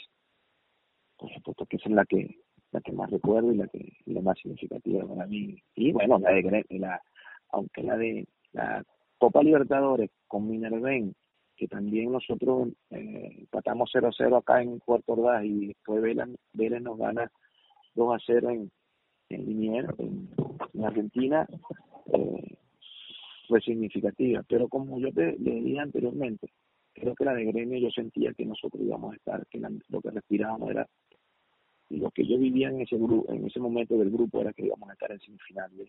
Para mí esa es la más, la más significativa. es la segunda vez que se clasificó a cuarto de final en Caracas, ¿no? En la segunda vez. Sí, sí. Y tú, la tercera vez con Minervén, ¿no? Minervén creo que ganó el cuarto, solamente Caracas en el octavo. En los, exacto. Sí, sí.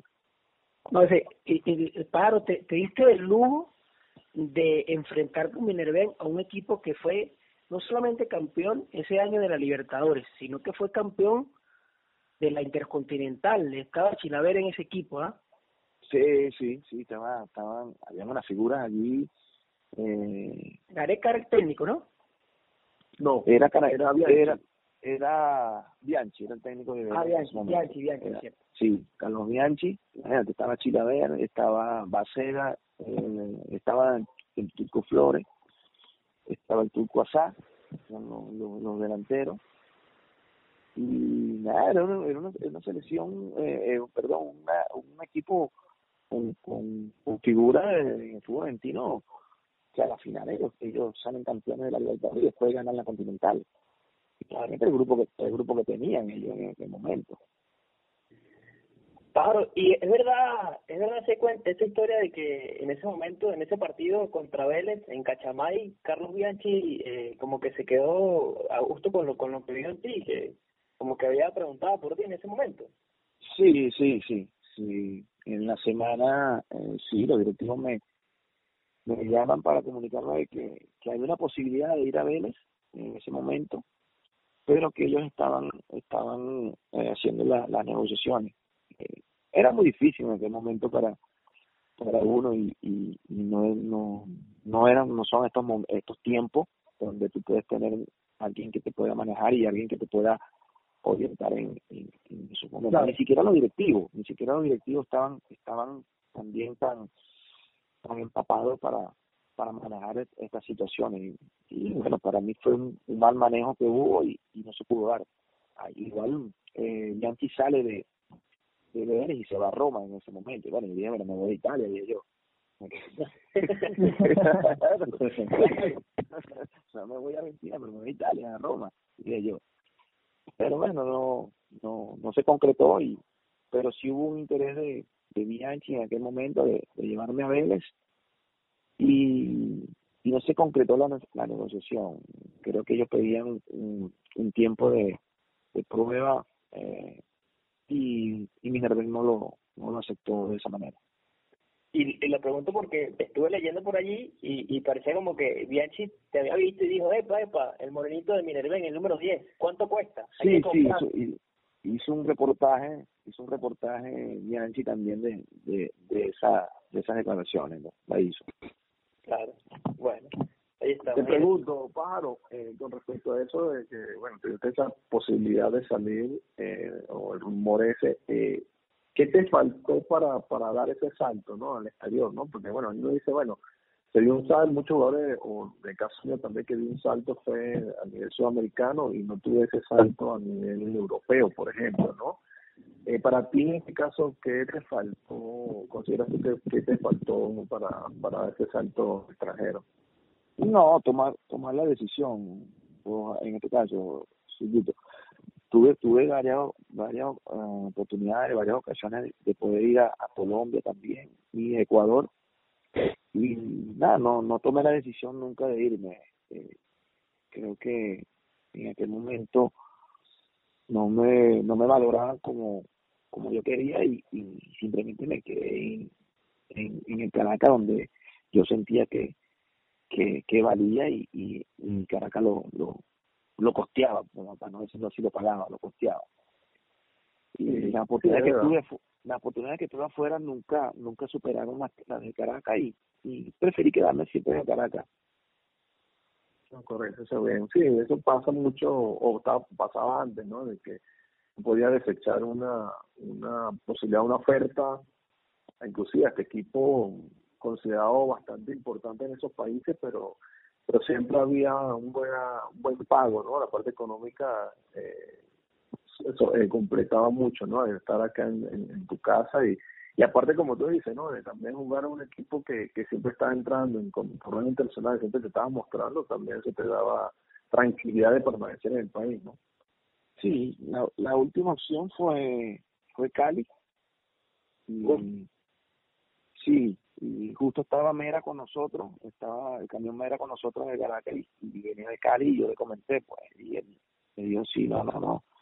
Eh, ellos me llamaron, hablaron conmigo, pero cuando yo eh, justo hablo con, con Noel, ya había tomado la decisión de, de irme a Cali, eh, y hablo con Noel, eh, ya el, el, nosotros estábamos a una semana de arrancar la Copa Libertadores, a una semana porque fue en febrero, y, entonces Noel me dijo, bueno, tienes que hablar, tienes que hablar con, con, con Philly y, y, proponerle, porque yo tengo que buscar otro, me dice, me dice Noel en ese momento.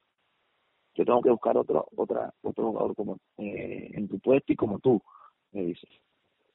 Eh, de lo que te era un no, ese era un no, pero le ese era un no, un no, un no indirecto. Le simulaba ahí. Eh, claro, claro. Entonces, eh, dejar en este momento el Caracas, aunque una semana. Oye, eh, claro, eh, ahí donde yo te digo que fueron tomas de decisiones, fue lo que, lo que a mí me, no me dejaron dar salto a, al exterior. Una, porque no, no me valoraban como, como yo lo quería en ese momento. Y bueno, esta, esta fue una decisión que también, eh, creo que fue 2008, 2008 que, que, que fue el llamado y, yo también estaba casi ya también en, la, en lo que era la, la de mi carrera y eh, salir del Caracas, eh, dejar al Caracas tirado uh, una semana antes de, de comenzar un torneo internacional tampoco era era lo mejor. La No, y, y te hubieses perdido, Paro, eh, lo que pasó en la Copa Libertadores de 2009. Entonces, cada cosa lleva a, otra, ¿no? Sí, sí, seguro, seguro. A ver, Elías. Sí, sí, muchachos, y, y eso creo que, que, que marca una diferencia entre, entre lo que era el torneo local en, en esos tiempos y lo que es ahora, ¿no? Que para los clubes se hace muy complicado, Pablo, y tú lo decías, eh, los clubes del extranjero no, quizás no, no te llegaban mejores ofertas que, que lo que te podía ofrecer Caracas, y creo que eso al final también terminaba marcando pauta en, en competiciones internacionales porque actualmente a los equipos venezolanos se les hace complicado retener a un jugador porque eh, a ver, de repente una, una propuesta que, que quizás hasta económicamente no estás ganando mucho más que acá en, Venezuela, la terminan tomando por eso, ¿no? Por, por poder salir del país, este, por poder tener más, más comodidades, ¿no? Sí, sí, sí, seguro. Porque en estos tiempos eh, ya se ha variado la, la, la toma de decisiones.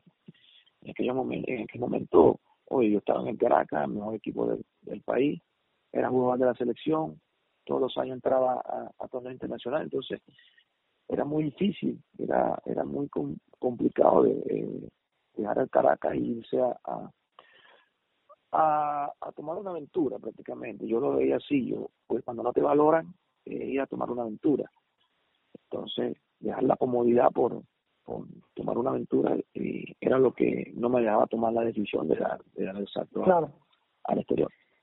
Claro, eh, para ir este, cerrando, como te comentaba antes, eh, preguntarte por, por Angostura, ¿no? un equipo que, que ha hecho un esfuerzo económico importante, trayendo jugadores este, importantes, pero más allá de eso, el proyecto que está presentando ahorita el equipo Auriazul, intentando este, sentar unas bases y, y, llamar al, al fanático a la cancha, Ricardo Tulio Maya, por allí hay algunas construcciones como las, la cancha alterna, pude ir para el módulo de la Vinotinto, el partido amistoso que se jugó allá, y, y vi que hay cosas importantísimas, cosas que se están trabajando muy bien allí en, en, en Ciudad Bolívar con el equipo.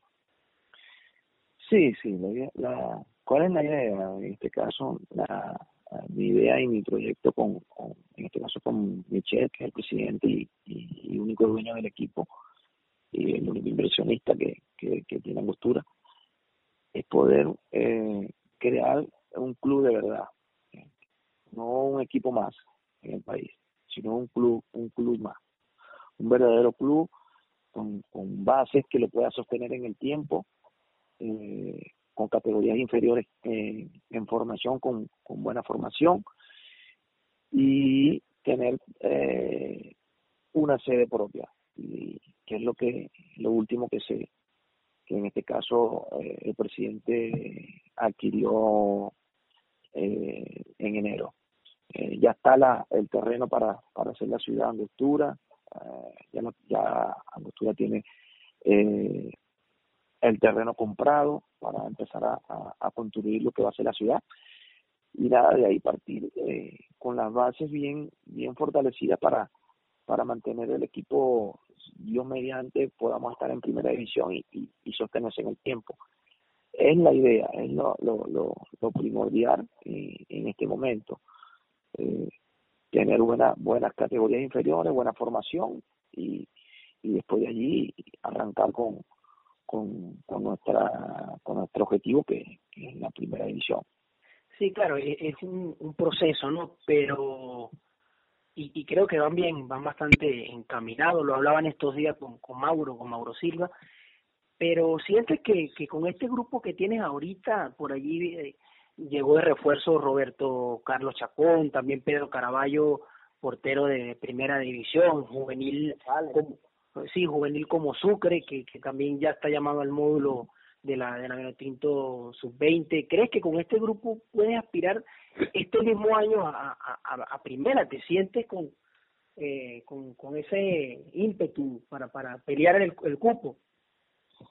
Mira, para, para pelear el cupo sí, sí, sí, eh, estamos trabajando para eso, hay que trabajar, el, torneo segunda es un, torneo muy, muy, si yo lo puedo llamar así, muy exigente, muy, con mucha uh, sacrificio, uh, lo, lo tenemos que, que preparar bien, eh, los grupos fortalecerlos mentalmente, eh, motivarlos, que es una motivación, pero hay un grupo interesante. Nosotros dejamos una base del año pasado y tratamos de, reforzar las líneas donde donde por allí salimos de, jugadores y, tenemos jugadores con, un poquito más de, relevancia para fortalecer esos puestos. Eh, siempre eh, contando con nuestra base y, y hoy contando con, con cuatro juveniles que son de nuestra de nuestras categorías inferiores con, con, con mucha con mucho nivel futbolístico y mucha categoría para para estar en, el primer equipo después el tiempo te lo va a decir eh, el trabajo hay que trabajar hay que hay que motivar y estar eh, enfocado en, un solo objetivo eh, que es, conseguir el, ascenso. Y nada, hasta ahora, hasta ahora el grupo anda bien, no, ojo, no, el año pasado no, nos faltó muy poquito. Entonces uno hace un análisis de, qué te faltó para conseguir el objetivo el, año pasado y en eso eh, estoy trabajando y estamos trabajando con el cuerpo técnico. Muy bien. A ver, Jorge, ¿tienes alguna pregunta para ahí para ir cerrando? Eh, no, bueno, no, primero, de verdad que muy contento porque sé que él el Pajarito ha estado liderando y ayudando a una directiva a, a, pensar cómo tiene que ser en el fútbol nacional. Y creo que eso es para aplaudirlo porque esa es la manera, ¿no?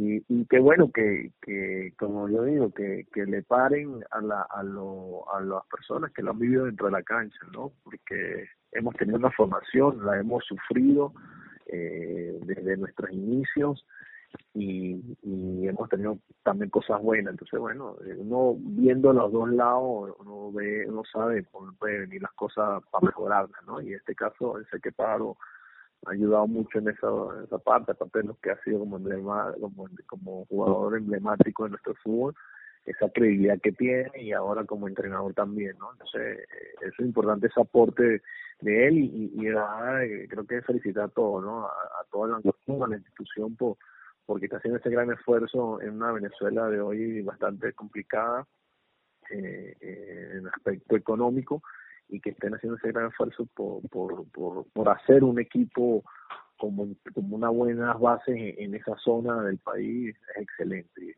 y, y creo que, que, así es la manera, ¿no? Y, que siguen mejorando y fortaleciendo cada base que, estén formando y haciendo una estructura en, en la institución.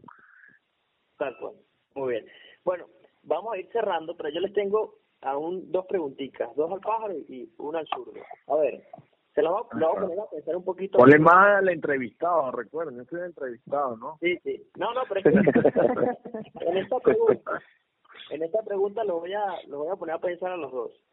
Si tuvieran que decir eh, a, a, nosotros y a los que nos escuchan a través de, de este podcast eh, en estos días que nos van a estar escuchando, este, ¿Qué jugador de la actualidad se parece más, por ejemplo, Paro, en tu posición? ¿Quién se parece más a, lo, a, a tus características cuando, cuando jugador? ¿Y, y quién se parece más a, a las características de Zurdo Roja actualmente? Uf. Está complicado, ¿no? Me pusiste, me pusiste a pensar. Difícil. Pero, oh, habla del fútbol venezolano, hoy en el fútbol venezolano o venezolanos que están en el exterior también. No, bueno, como el que tú veas así, no importa que esté fuera.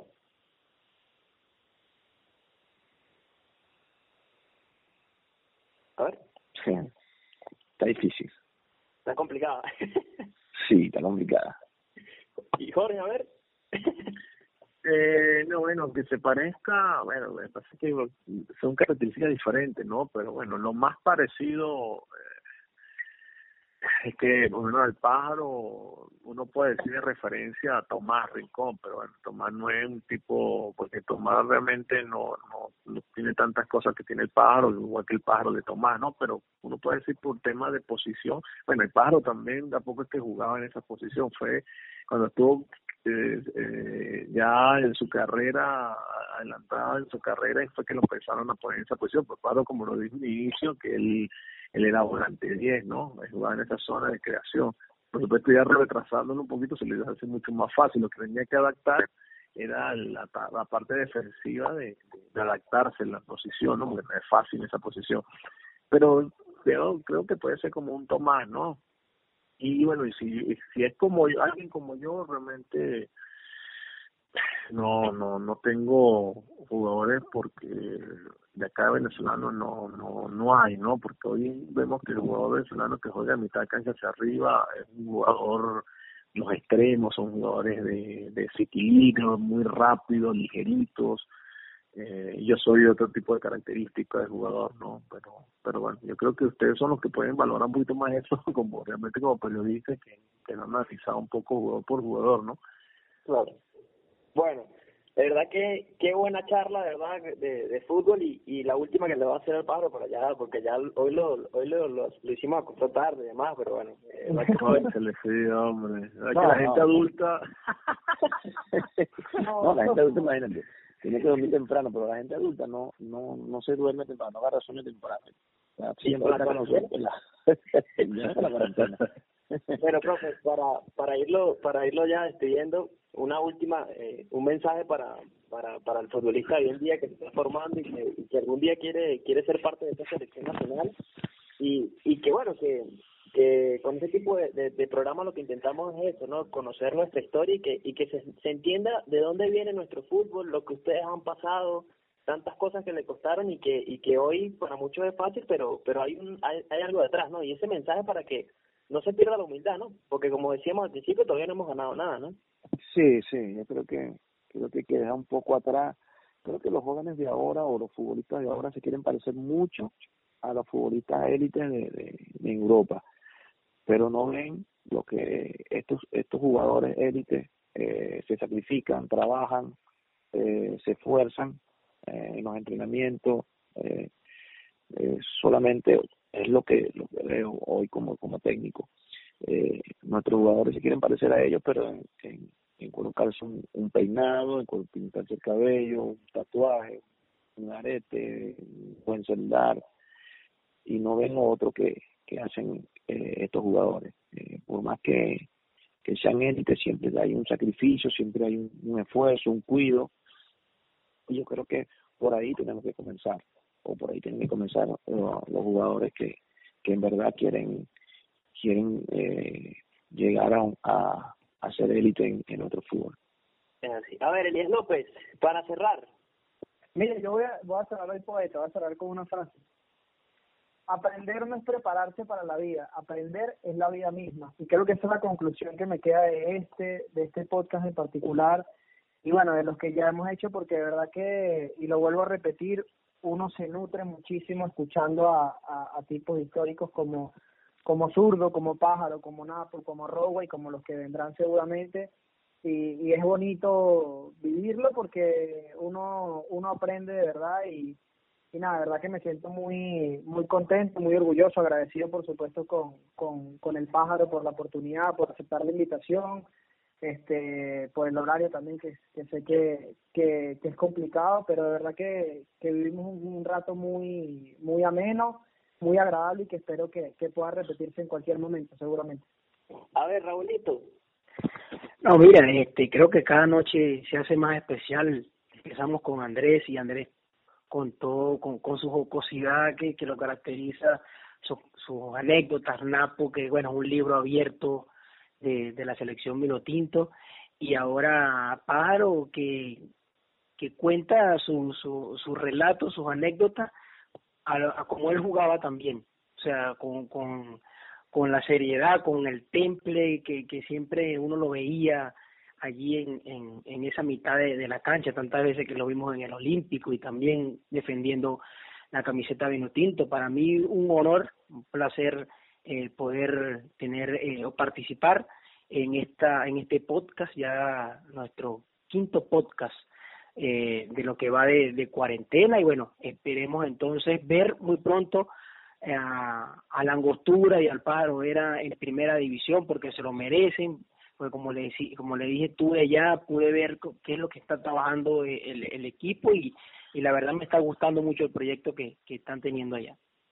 Jorge Alberto el zurdo Rojas bueno, primero, bueno, me, me emociona eh, participar y escuchar al pájaro, realmente me emociona porque me hace recordar, revivir muchos momentos que, que, hemos, que compartimos. Eh, he agradecido al, al, pajarito que haya aceptado la invitación para compartir este programa, este podcast con, todos y este y, y bueno que se, que sea no sea el último no que sea muchas muchas invitaciones que pueda tener y, y desear el mayor de los éxitos en, el equipo, en, igual su en, su en su carrera como entrenador, eh, que bueno que ha ido llevándola como tiene que ser y, y bueno eh, como todo no se sabe que siempre tiene un amigo aquí una persona que siempre está eh, orgullosa de cada uno de los compañeros que hemos compartido en selección nacional que les vaya bien siempre estamos con ese orgullo porque fuimos parte de una generación que abrió puertas y hoy en día estamos en otra, eh, pasamos a otra etapa que también es de, seguir en el, en beneficio del fútbol venezolano, que es lo que buscamos nosotros y que siempre lo hablamos cuando éramos jugadores en las selecciones, que, qué cosas había que mejorar y, qué cosas no había que, que, hacer malas y corregirlas, ¿no? Es así. A ver, eh, profe, bueno, eh, algo que quiera decir para, para cerrar antes de despedir, Luis, el paro. Como, como le dije cuando hicimos la conexión, agradecido por, por esta invitación, por este contacto. Eh, verdad que me orgullece eh, chicos tan jóvenes que, tan, que, que nos recuerden y que nos y que nos hagan vivir en aquellos momentos nuevamente de gloria y de, y de y alegría que, que vivimos con, con la selección, con el Caracas, con el fútbol venezolano. La verdad que siempre es grato. Yo, por eso les dije que no había problema de, contacto. Siempre hablar de fútbol para mí es, recordar, es vivir. Y así que bueno, nada, abrazos, saludos y, y éxito a lo que se propongan. Muy bien, bueno, ahí estaban las palabras de Luis El Pájaro Bueno. Hoy eh, con nosotros en este podcast del Mundo es un balón, en su quinta edición. Agradecerle nuevamente al Pájaro Vera eh, por esos minutos, un, histórico de nuestro balompié nacional, capitán de la selección, del Caracas y demás. Así que bueno, van a disfrutar de un gran podcast como, como ya estamos acostumbrándolos en este tiempo de cuarentena. Y recuerden, el mensaje es a quedarse en casa, a mantenerse en casa. Este partido el más importante de todo lo vamos a ganar es quedándonos en casa. Así que bueno, como siempre la producción, el gran Fabricio Gusola, eh, Mónica Vázquez, Alejandro Martínez, Brian Márquez del Llanito, en los micrófonos Jorge Alberto El Zurdo Rojas, Raúl Zambrano, Elías López, quien les habla Carlos Quintero, hoy con un invitado súper especial como el profe Luis El Pájaro Vera. Así que bueno, disfruten este gran podcast y los, nos esperen para una próxima edición. Arroba Mundo Marón en Twitter, en Instagram, eh, por las plataformas de Spotify, iBooks, también en YouTube y, y, y demás, Ancho también por allí van a poder escuchar este podcast. Muchísimas gracias y nos encontramos en una próxima ocasión. Los equipos se enfilan hacia los vestuarios, luego de los tres silbatazos del principal. Por hoy finaliza el partido en Radio Deporte 1590 AM. Los esperamos en una próxima ocasión con mucho más de El Mundo es un balón.